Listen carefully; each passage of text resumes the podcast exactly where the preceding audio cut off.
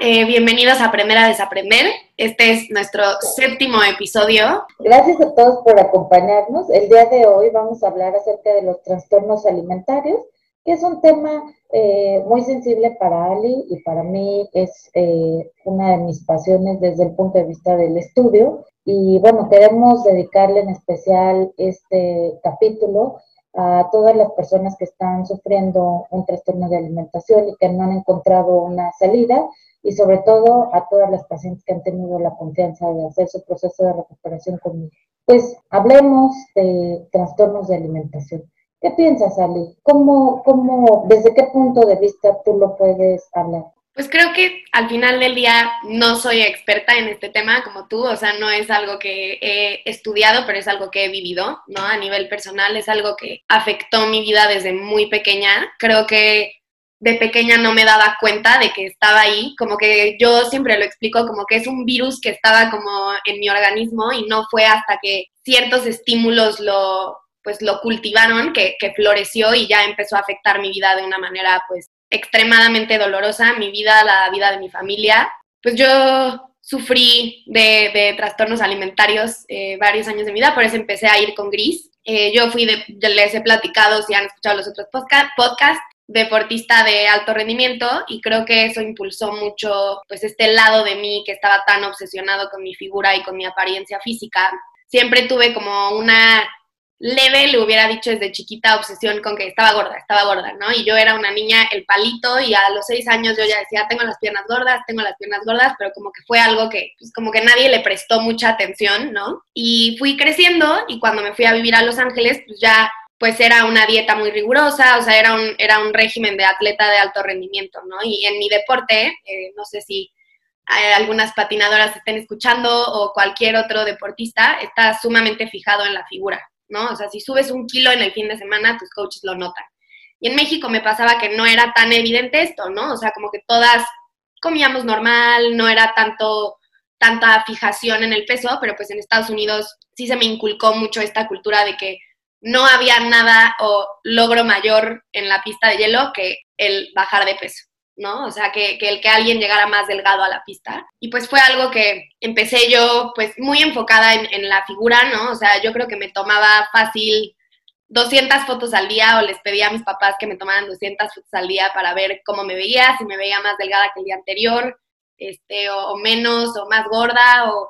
Y bueno, pues también sé que no fue con una mala intención, pero creo que es algo que podríamos hablar más adelante en el deporte creo que hace mucha falta esta conciencia de que pues, yo tenía 12 años, ¿no? Y se me estaba tratando como un adulto totalmente formado. Eh, mi autoestima claramente no estaba desarrollado y pues muchas cosas de, los, de, de, lo que me exigían mis coaches, ¿no? Pues me hicieron caer pues en un círculo bastante, bastante oscuro, ¿no? Yo te he contado que mi dieta a los 12 años era desayunar, comer y cenar pescado. Y, y pues fue hasta que dejé el patinaje, o sea, bueno, que me lastimé que creo que fue cuando surgió este virus ya a un nivel, o sea, pero creo que eso es lo duro de los trastornos, que aunque no sea un tema como yo lo tuve después, me cuesta mucho abrirme así, pero anorexia, bulimia, es algo que afecta, o sea, que a mí me afectó a lo largo de toda mi vida, a lo mejor no a la manera que me afectó ya cuando explotó y estalló, pero algo que consumía mi tiempo y que dejé de disfrutar miles de cosas por estar enfocada en eso, ¿no? O sea, por centrar mi autoestima y mi vida en eso habría que eh, plantear varias situaciones, ¿no? Como tú bien lo mencionas, los trastornos de alimentación son enfermedades multideterminadas. O sea, no hay una sola causa directa que podamos asociar con que siempre que pasa esto se desarrolla un trastorno. La mayoría de los pacientes tienen una combinación muy diferente cada uno y de más o menos intensidad en los diferentes aspectos que se asocian con los trastornos de alimentación, como es las características personales, como ya habíamos mencionado, el perfeccionismo es una de ellas, no es la única, los factores biológicos, es decir, si existe cierta vulnerabilidad genética, es decir, si yo tengo cierta información genética, soy más susceptible a desarrollar un trastorno de alimentación y eso lo podemos ver en algunas familias que hay más de una persona que ha tenido un trastorno. también el factor social, como tú dices, el estar en una carrera donde es muy importante la apariencia física impone mayor riesgo, ¿no? De hecho, se clasifican como grupos de riesgo los actores, las actrices, los modelos, las modelos, los atletas de alto rendimiento, o sea, todas las carreras que van enfocadas a centrar un mayor, eh, de, de forma más específica en el peso de la figura, son grupos de riesgo. Y también un factor familiar, ¿no? Hay ciertas familias que su estilo de funcionamiento hacen mucho más vulnerables a sus hijos a desarrollar un trastorno de alimentación. Entonces, sí, son una gran cantidad de cosas y una mezcla diferente, porque además hablar de trastornos, eh, seguro haremos más episodios si quieren sugerir eh, algún tema en particular, es muy amplio porque hay asociación en miles de cosas, ¿no? Eh, el ser mujer es un factor de riesgo súper potente. El 95% de los pacientes que tienen un trastorno de, de alimentación, lo primero que hicieron antes de desarrollar es una dieta. Entonces, en estas épocas, pensar en alguien que no ha hecho dieta, difícilmente, ¿no? Tú piensas en tus amigas ¿quién nunca te ha dicho que estaba dieta? Sí, o sea, es casi nulo. Pero justo lo que mencionas de todos estos factores se me hace muy importante, porque creo que viéndolo en mi experiencia propia, no hay como una sola cosa a señalar que fue lo que hizo que explotara este, este, este trastorno o esta pues, condición en mí. Creo que fue un, le llamaría un menjurje de cosas a lo largo de mi vida que se fueron acumulando y que fueron pues creando esto, ¿no? O sea, creo que como tú lo mencionas, yo desde lo de las dietas, yo tuve como problemas de hígado, ¿no? Entonces de chiquita no podía comer muchísimas cosas, entonces desde muy chiquita fui sumamente consciente de qué me alimentaba, este, nada de lácteos, nada tal, como que desde muy chiquita se me hizo muy consciente y no por un tema de, de mi físico, sino de mi salud, de, de esto, ¿no? Pero entonces luego juntamos eso con que en el deporte, pues era muy importante mantener cierta figura. Y luego juntamos eso con que en el alto rendimiento es la clave, o sea, tu carrera depende de, eso. Y juntamos eso con que siempre fui un poco insegura en el tema de, o sea, un poco mala autoestima, tuve en un, en un momento inseguridades y que me enfocaba mucho en mi físico, o sea, es como esta mezcla de todas esas cosas que fueron lo que me llevaron a mí a tener el trastorno que tuve, ¿no? O sea, como que no es una sola cosa en específico, sino varias cosas a lo largo de la vida de una persona o de su personalidad, igual la genética, como tú dices, que, que a veces ni nos damos cuenta que pueden alimentar un, un, trastorno alimenticio. Sí, y eh, como bien dices, ¿no? O sea, siempre hay un factor detonante. Generalmente culpamos a ese factor o a ese elemento detonante del trastorno de alimentación. Ah, es que Tuvo un novio que la criticaba y de ahí se enfermó. Tenía una amiguita que se preocupaba mucho, que vomitaba y de ahí se contagió. En realidad esas cosas no pasan, ¿no? Sí, los elementos detonantes tienen que ver con un mal manejo emocional, con la dificultad para procesar una emoción muy intensa, por ejemplo, sufrir eh, abuso emocional o estar sufriendo eh, dolor emocional, no sé, acompañar a alguien en un proceso de cáncer o de demencia, cuando hay dificultades para regular nuestras emociones, generalmente son el tipo de elementos detonantes que pueden destapar todo lo que se venía cocinando, como tú dices, ¿no? Todo este menjurje. Y lo que yo tengo, ¿no? Pues hay menjurjes muy diferentes, con condimentos muy diferentes. Hay pacientes donde la familia es el mayor peso, otros pacientes la personalidad o la actividad a la que se dedican y pues eso hace tan diferente la vivencia de un trastorno de alimentación para cada persona, ¿no? Y también la gran tolerancia que existe, ¿no? O sea, si nosotros lo pensamos, estamos súper acostumbrados a elogiar a alguien cuando pierde peso. Entonces, eso es algo que tenemos que dejar de hacer, porque no sabemos qué hay detrás de esa conducta. Eh, si yo que le digo a alguien que está sufriendo con un trastorno de alimentación, algo de su peso y su figura, te voy a quedar. Porque si lo elogio porque bajó de peso, pero lo hizo a través de conductas, estoy reforzando las conductas.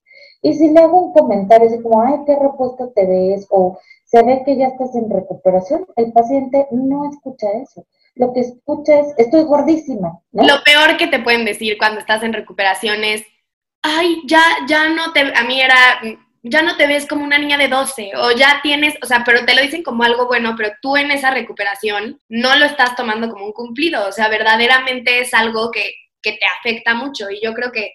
De, de esta situación de lo que habla delgadez, todo el tiempo hacemos ese tipo de comentarios y por proteger a las mujeres que amamos, sobre todo, aunque también hay que puntualizar que los trastornos de alimentación también existen en hombres y que para los hombres es mucho más difícil pedir ayuda. Entonces, dejemos de hacer comentarios del peso y de la figura de la gente, no se habla. Y también no, o sea, eso que dices de cuando estalla, ¿no? De que puede ser por un mal manejo de un mal manejo de emociones. Me gustaría platicarlo contigo si también se puede ligar un poco con la depresión, o sea, bueno, porque a mí lo que me pasó fue que el momento de mi vida en el que todo se fue por el bote de basura, ¿no? O sea, que me lastimé, no iba a la escuela, hacía homeschool, o sea, que no tenía control de nada en mi vida. Decía, hijo, acabaré la prepa abierta y tal, y mi vida como deportista, que era mi sueño y mi vida entera, lo único a lo que yo me aferraba, o sea, creo que eso pasa mucho en los trastornos, en diferentes historias de vida, ¿no? Pero cuando hay un evento así, el trastorno verdaderamente se vuelve tu,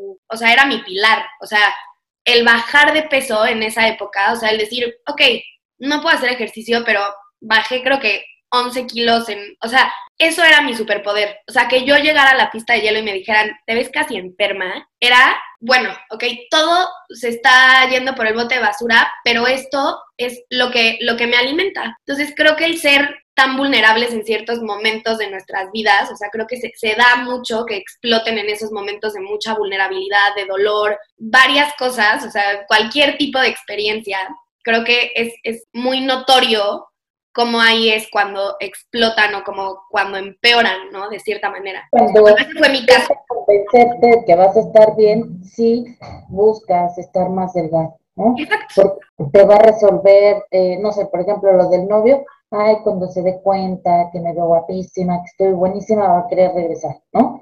Cuando baje de peso voy a ser la mejor en la pista, la gente me va a querer, voy a tener un mejor trabajo. O sea, esas son ideas que nos han sembrado alrededor de la delgadez que no tienen nada que ver con la vida real. Como dices, ¿no? O sea, sí, el trastorno de alimentación es un amortiguador para situaciones emocionales difíciles o para contender con el sufrimiento, para escapar, para no sentir, para no tener miedo a madurar o muchas veces tener como mi justificación mental de no fui a ese trabajo porque vomité toda la tarde, no fui a esa entrevista de trabajo porque me sentía mal, porque me desmayé, ¿por qué? ¿Por qué? ¿Por qué?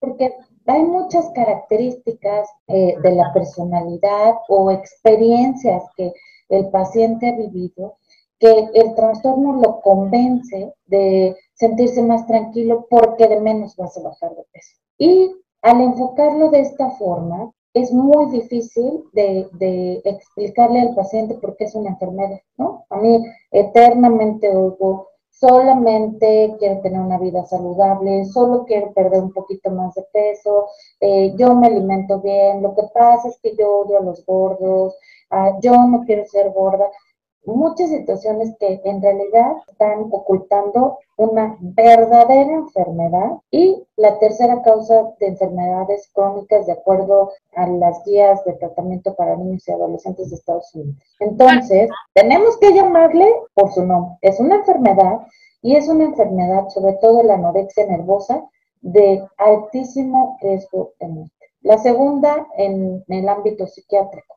Pero el simple hecho de tener anorexia nervosa aumenta el riesgo de que mueras hasta 20 veces comparado con el resto de las chicas o chicos de tu misma edad y más o menos tu estatura. Claro, y no solo afecta ámbito psicológico, yo me acuerdo físicamente, o sea, aparte de que era una calaca, se me caía el pelo, este, o sea, eran múltiples factores, no solo, pero, pero es lo que tú dices, o sea, antes de ir contigo, antes de yo decir, necesito ayuda, ¿no? Tú creas una historia dentro de tu cabeza y es lo que compartes al mundo, o sea, para mí era, y desde antes, ¿no? O sea, siempre tuve problemas con mi papá porque mi papá era, si sigues así de obsesionada con el peso, te voy a sacar del patinaje. Y claro, mi historia era, no, no es, no es una enfermedad, no estoy mal, simplemente estoy muy enfocada en mi deporte y esto es parte de lo que tengo que hacer para poder alcanzar lo que quiero, ¿no? O sea, el cuidar mi cuerpo y el, estar tan como fijada en, todos estos aspectos son parte de lo que tengo que hacer. Y luego evolucionó a, no, solo no me da hambre porque no estoy haciendo ejercicio, no tengo un problema. O sea, tú verdaderamente te, te creas una historia dentro de tu mente y, y creo que yo verdaderamente me lo creía. O sea, yo llegaba a tomarme purgas que son como un tipo de laxante y yo me decía, es que me siento mal.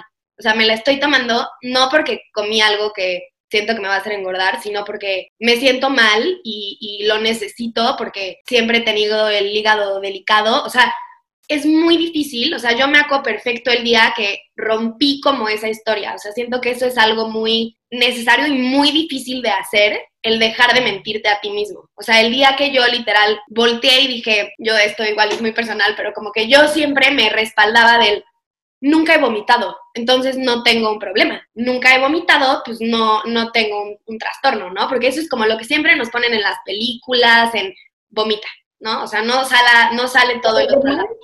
De verdad, esa es la historia generalizada, incluso no nada más de los pacientes, sino de los papás, que me dicen, no doctora, pero ella no vomita, nunca ha vomitado. No es necesario que un paciente vomite para que esté grave, o sea, eh, los trastornos de alimentación son enfermedades mentales graves con una altísima comorbilidad, es decir, con un altísimo riesgo a tener enfermedades físicas. Y eso es algo que debemos de tener súper claro, ayudar a pues a las personas que vemos que pueden estar contendiendo con eso, empezando por eh, quitar de nuestra plática todas las pláticas de gordura. O sea, todas las pláticas como, ay, subió bajo de peso, ay, qué fea se ve esa persona con leggings, ven nomás que panzota, estoy hecho una vaca, tengo que bajar todo eso, si queremos a nuestras amigas, a nuestras mamás, nuestras hermanas, y las queremos proteger, dejemos de hablar del peso y la figura y de las cosas de gordo.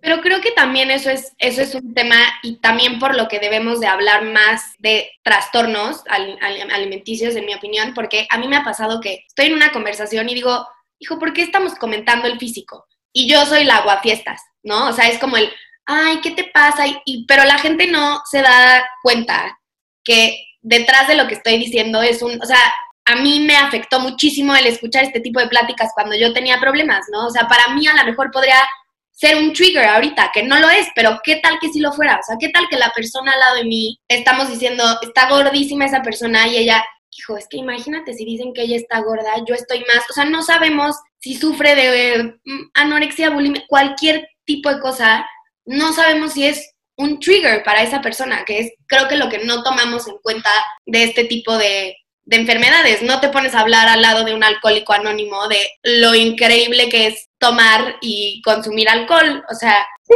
por eso tenemos que ser muy conscientes de lo que decimos lo que pensamos. Hace muchos años hicieron un estudio en donde medían la satisfacción corporal y el ejercicio o, el experimento que hicieron es que contrataron una chica que era modelo, eh, ella les daba el cuestionario, era como que iban a una entrevista de trabajo, eh, lo contestaban, luego ella les hacía la entrevista y luego tenían que volver a contestar el cuestionario. Había dos formas de esta interacción con la chica, una era que solo les hacía preguntas del trabajo y la otra que ella les empezaba a decir, es que me salió una lonja, es que estoy gorda, es que estoy fea. Y lo que encontraron, que no eran personas con diagnóstico de un trastorno de alimentación, es que todas las veces que la chica que tenía una constitución de modelo y que además también era muy atractiva, como suelen ser las modelos, todas las veces que habló mal de su cuerpo, la gente terminó sintiéndose peor con su imagen corporal.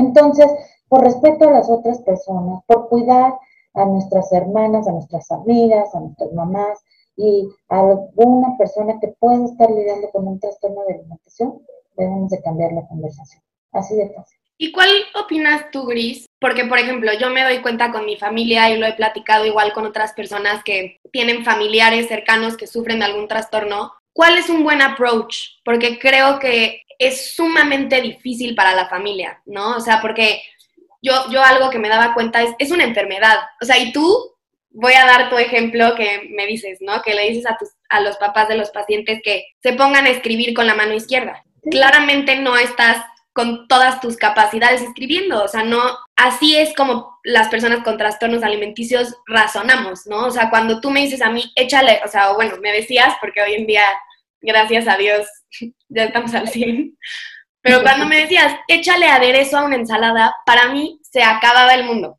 O sea, y suena ahorita, a lo mejor me escuchan y dicen, esta niña banal, para mí se acababa el mundo. Ir a un restaurante y no saber, no poder ver el menú antes, era pesadilla, o sea, días de no poder dormir porque tenía una comida planeada y no sabía si iba a ver lo que podía comer, este, viajes cancelados porque no sabía qué me iban a dar de comer en esa casa y si lo podía comer o no, encerrarme días en mi cuarto porque después de mi cuerpo hubo un momento en el que dijo, ya alimentame, ya no aguanto, y entonces empezaron los atracones y era encerrarme días en mi cuarto porque me había dado un atracón, ¿no? De no salir, no ver a nadie, no querer moverme de mi cama.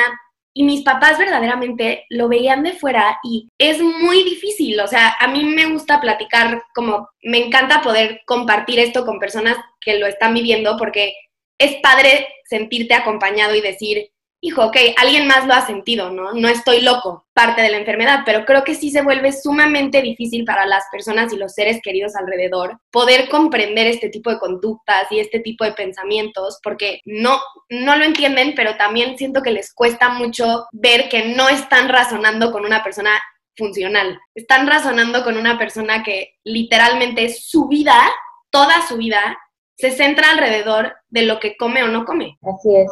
Y sobre todo, saber que este proceso que tú haces de romper, poder compartirlo con alguien más, pues habla de un proceso de recuperación. Eh, lo más triste eh, es que hay pacientes que eh, con todos estos efectos sociales que tú platicaste, como no ir a un lugar, dar una opinión, ir al doctor, por sentirte mal con tu cuerpo, hay muchas personas que prefieren quedarse ahí y eso hace pues que pierdan su vida. Además de la alta mortalidad, a mí algo que siempre me ha dado mucha tristeza es que yo tengo pacientes hasta más grandes que yo que no se pudieron recuperar y que se cronifican. No sé, si estudian una carrera, no trabajan. Si tienen hijos, no están a cargo de ellos. Generalmente no tienen pareja. Siguen manteniéndose dentro de la enfermedad lo cual lo hace sumamente triste, porque es una vida dedicada a estar enfermo, cuando tenemos que ver en realidad aquí y ahora todo lo que tenemos. Creo que eso es algo también, lo que tú dices, una vida dedicada a estar enfermo. Creo que es muy difícil querer dejar de estar enfermo, porque para el paciente, o sea, en mi caso, dejar de estar enfermo significaba estar gorda.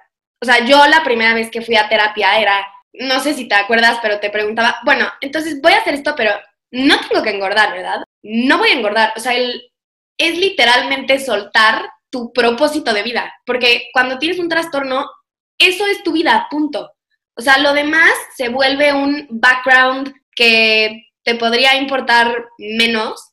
Entonces, creo que sí es muy, muy, un reto muy, pues, difícil para el paciente, ¿no? Recibir eh, el tratamiento adecuado, ¿no? Porque eso se de poner en perspectiva todo lo que estás sacrificando por una sola cosa. O sea, si toda mi vida depende de un solo aspecto, es una vida muy arriesgada, ¿no? Porque en el momento en el que yo pierda o no me salga como yo espero ese aspecto, voy a pensar que todo se va por un tubo, o que soy un fracaso, que no sirvo para nada, etcétera, etcétera. Y, y eso es una estrategia que se tiene que utilizar en el tratamiento abrir esta perspectiva y de todos modos no, no es una estrategia fácil porque hay pacientes que insisten en vivir ahí, vivir enfermos. Pues y también eso es algo que hay que aprender a tolerar. Claro, porque creo que es mucho regresar a lo que tú decías de estas excusas que nos hacemos, ¿no? O sea, creo que en los trastornos yo lo he, lo he visto mucho, ¿no? Gracias a Dios, creo que en mi caso creo que sí hubo mucho compromiso de mi parte de decir, ya no quiero sentirme así, pero creo que muchas veces sí existe este, me quiero sentir bien, pero no quiero dejar estos ciclos, o sea, este, este círculo vicioso que estoy siguiendo. Ya no quiero sentirme como me estoy sintiendo, pero no estoy dispuesto a hacer lo que tengo que hacer para sentirme mejor por miedo a tener que engordar.